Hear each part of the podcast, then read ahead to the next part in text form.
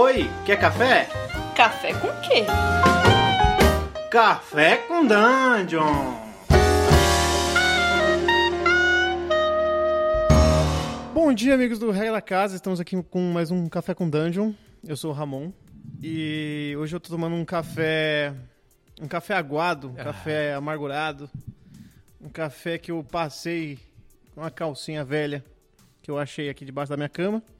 E tô aqui nesse dia maravilhoso com o Daniel Furlan. Olá, Bom, bom dia, Daniel. bom dia. Tudo bem? Tudo bem? Como é que você toma seu café, Daniel?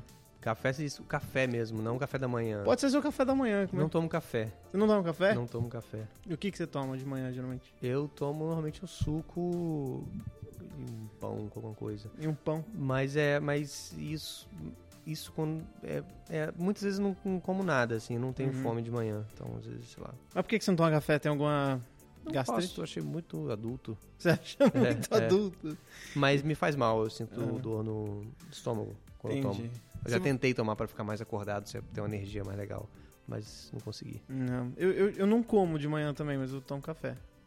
Eu, os meus pais me deram a Nespresso. Porque Uhum. meus pais ficaram ricos depois de velho. e aí eles me deram a Nespresso. E aí, só que eu não consigo tomar porque é muito cara a cápsula de Nespresso. Só o George Clooney consegue. Só o comprar. George Clooney É. vestido de, de cavaleiro É. medieval. Melhor coisa, melhor propaganda. Pra quem não reconheceu ainda, esse é o Daniel Furlan, do Choque de Cultura, último programa do mundo. E, que, porra, o último programa do mundo é a coisa mais incrível do universo. Queria, tô muito feliz aqui. Queria agradecer ao Daniel por estar Opa, aqui trocando ideia no Café com Dungeon. Cara, o Café com Dungeon é sobre. Caralho, caiu aqui essa porra, desculpa. Café com Dungeon é sobre RPG de mesa. Você já ouviu falar desse negócio? É, não com essa expressão, essa expressão nova pra mim, mas faz sentido, é uma expressão autoexplicativa. Imagino que seja um RPG que você joga com aqueles dados de muitos lados Exato. numa mesa. Sim, o Leandro, que também faz parte do Choque de Cultura, ele já jogou, né? Ah, é verdade. pelo é. que ele falou, acho que no G, no G-Show. Naquele programa do Thiago Leifert lá no Zero Hora. 01. 01, isso. Ele jogou já RPG de mesa, cara. Você, você via a galera jogando? Chegou Eu tentei uma, uma- Eu nunca tive interesse, mas um amigo uma vez, quando eu era tipo, muito novo, tipo, já ter uns 13 anos, falou que tinha uma galera que tava se juntando pra jogar RPG, que era muito maneiro tal, em Vitória. E era uma livraria, e era domingo de manhã, assim, aí você tinha que acordar no domingo, a gente acordou, pegou um ônibus, Caraca, que rolê. foi lá pra tal livraria, aí chegamos lá, a gente não sabia muito bem como jogar, a gente tinha alguma ideia, tal, principalmente esse amigo meu. E aí chegou na minha vez de jogar o. Precisava de um dado, sei lá, de 70 lados. e eu não tinha. E aí o outro camarada lá tinha. Eu falei, ah, cara, você me empresta o dado. O cara falou, não, eu não empresto o meu dado. Caralho! Aí eu falei, beleza, aí eu fui embora e nu- nunca mais tive nenhum contato com RPG de mesa. Puta, você, você jogou com a galera errada, cara. Eu te emprestaria um dado de 70 lados. Mas assim, é, além do RPG, você faz muita coisa voltada pro, pro público nerd geek, né? O irmão Jorel também. É, o- é, sim. O, o Choque de Cultura acabou virando uma coisa geek, né? E você faz. Você já fez quadrinho também, né? Fiz quadrinho, a gente fazia mais o nosso. É, um quadrinho de humor, né, basicamente. O, a Quase, né, que hoje é a TV Quase, era uma Sim. revista e uma revista de quadrinhos. Depois ela passou a ser uma revista de humor, não só de quadrinhos, mas começou como uma revista de quadrinhos. E qual é a parada mais geek que você faz hoje em dia, o nerd, assim? Putz, acho que é usar óculos. Só. Sério? É, Jogar um fora- videogame? Fora isso, não jogo videogame. Caraca. Mas, é, mas esse estigma do nerd, né, que a gente tinha antes, a gente acho que a gente tem a mesma idade, assim. Só que eu vim de uma cidade pequena. Então a diferença é que eu acho que eu senti na pele a diferença do nerd sendo uh, nerd, Aham. depois ele deixando de ser uma parada é, excluída pra ser a moda, pra virar a Aham, moda, né? É, você acha que isso. Como é que você sentiu isso, assim, na, na tua vida? É, eu vi isso acontecendo também, igual você. Eu acho que tem a ver com. Talvez todas essas coisas, essas viradas, muitas vezes a galera que era nerd na escola e que era só esculhambada, Uhum. depois quando essas pessoas passam pro mercado de trabalho e, e a, a visão do, do mercado passa a atender essas pessoas e a valorizar essas pessoas porque são consumidores, eles começam a ser vistos como é, um, ter um, um certo valor, assim, Uhum. né? Primeiro um valor econômico, porque movimentam grana, e consequentemente tem um certo charme também de ser daquele jeito e tal. Sei. E, e o incentivo de vocês falarem sobre super-heróis, sobre se voltar pro público geek, ele foi induzido, ele foi sugestionado ou foram vocês que pensaram, pô, tá, tá, tá dando certo com essa galera, o choque de cultura?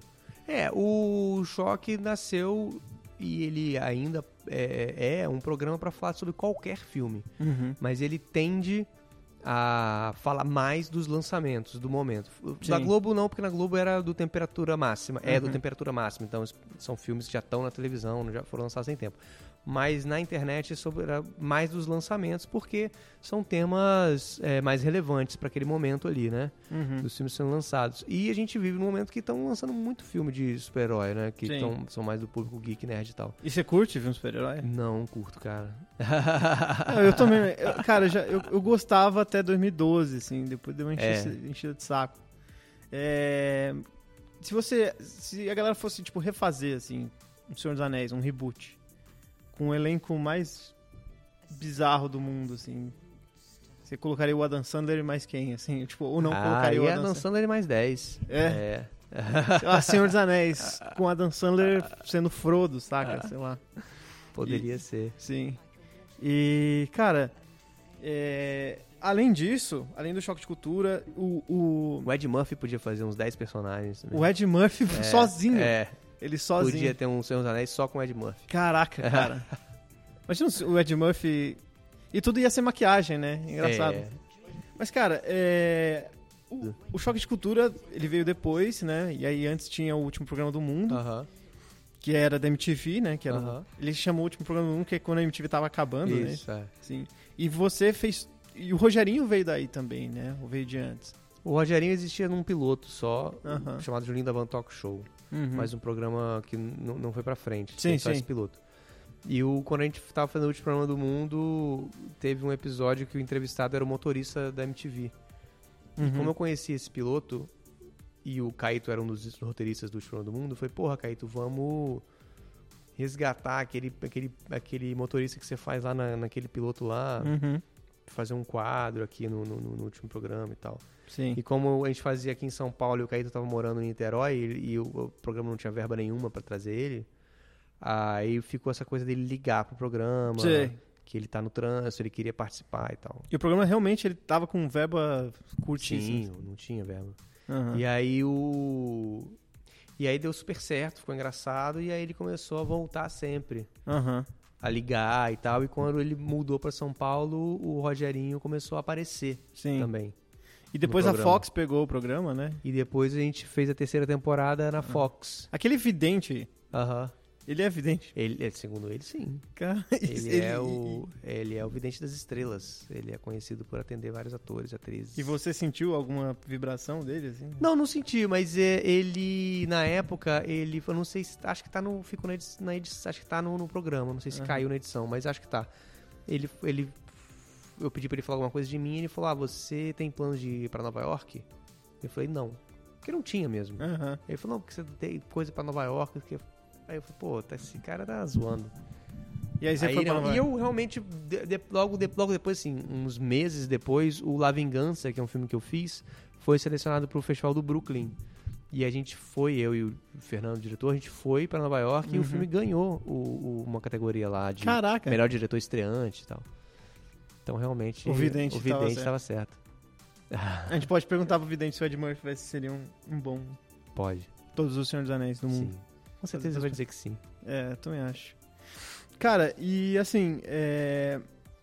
o Stan Lee morreu recentemente, né? Não. É. E teve uma parada que ele falou, e até quando a gente tá trocando ideia aqui no, no Ilustríssima Conversa, quando eu venho gravar com as pessoas, é, geralmente são assuntos um pouco mais pesados, um Aham. pouco mais. Sabe aquela coisa de que você tá fazendo. É, que você não tá fazendo nada de- que ajude o mundo, sabe? Aham. Tipo, e eu tive uma crise dessa quando eu tava saindo da faculdade, assim, tipo, eu terminei a faculdade de audiovisual, sentei na, na- no pátio da, da faculdade, assim, vi as pessoas de jaleco de medicina passando, falei, caralho, eu fiz uma faculdade muito merda, não vou ajudar ninguém, sabe? E aí o Stan Lee agora ele morreu e falou, e uma das, né, pra quem não sabe, ele morreu, o cara que fez a, né, tudo da Marvel aí, e uma das frases que ele falou foi isso, que ele via as pessoas com profissões importantes e a, a profissão dele era só ser entertainer, né? Entreter as pessoas e que e ele viu quanto isso é, ajuda as pessoas. O quanto isso, o entretenimento ajuda as pessoas, o humor ajuda as pessoas. Uhum. O que você pode me dizer sobre isso, cara? Você sente isso que as pessoas Não, nunca. É, Existe um feedback, tipo, pô, cara, obrigado aí, eu Aham. dou risada com vocês. É, pô, eu tava numa bad. Vocês têm algum feedback desse tipo? Tem muito. Eu, eu, eu, eu, não, eu, eu ignorava completamente isso. E depois. É, com o programa do mundo, com o programa do mundo, com falha também, mas principalmente com o choque que ficou maior, né? Ficou maior que os outros programas. Comecei a receber muito, mas muita mensagem. Tipo, porra, tava deprimido. Não é deprimido, tava triste. Pessoas com depressões sérias mesmo. Tava Uhum. sério, tava tipo. Em casa meses. Caraca, que merda. E, pô, o programa é o que, pô, melhora meu dia. que... E no, no começo eu achava, ah, tá, achava meio uma, que não era tão sério assim, Uhum. mas depois com- com- a gente fez muito evento esse ano e conhecendo algumas dessas pessoas seriamente, assim, comecei conhecendo algumas pessoas é, pessoalmente e vendo também o qual, qual, qual que era a situação. É, pessoas às vezes até que ah, é, minha irmã tem deficiência, ela não consegue sair de casa e o choque é uma parada que alegra ela pra caralho, que faz Uhum. total diferença no, no, no, no, no- na- no dia a dia tal, não sei o quê. Eu realmente percebi que é, é importante, e é, é real, assim, é Uhum. sério. Sim. E não, não é isso, não foi isso que motivou a gente a fazer, até porque a gente não sabia disso. Mas é uma coisa que me deixa muito feliz, assim, que isso role. Assim. Sim.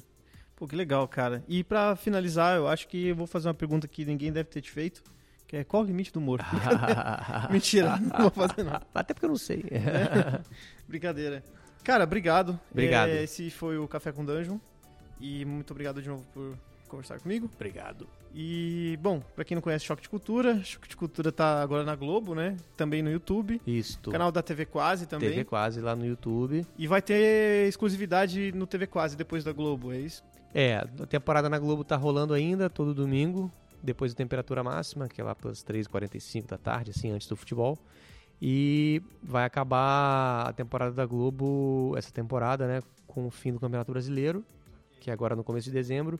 E no Natal estreia, a, dia 24 de dezembro, estreia a temporada da, da- do Choque de Cultura na TV Quase. No Natal? No YouTube, é. Caraca, Já com crer. especial de Natal. Que legal. Cara, e que, e que e o filho do Renan vai estar vivo até lá? Alguma coisa? Vai, ele é um sobrevivente. Ele é um guerreirinho. É, é um guerreirinho. Cara, falou. É, valeu. Guns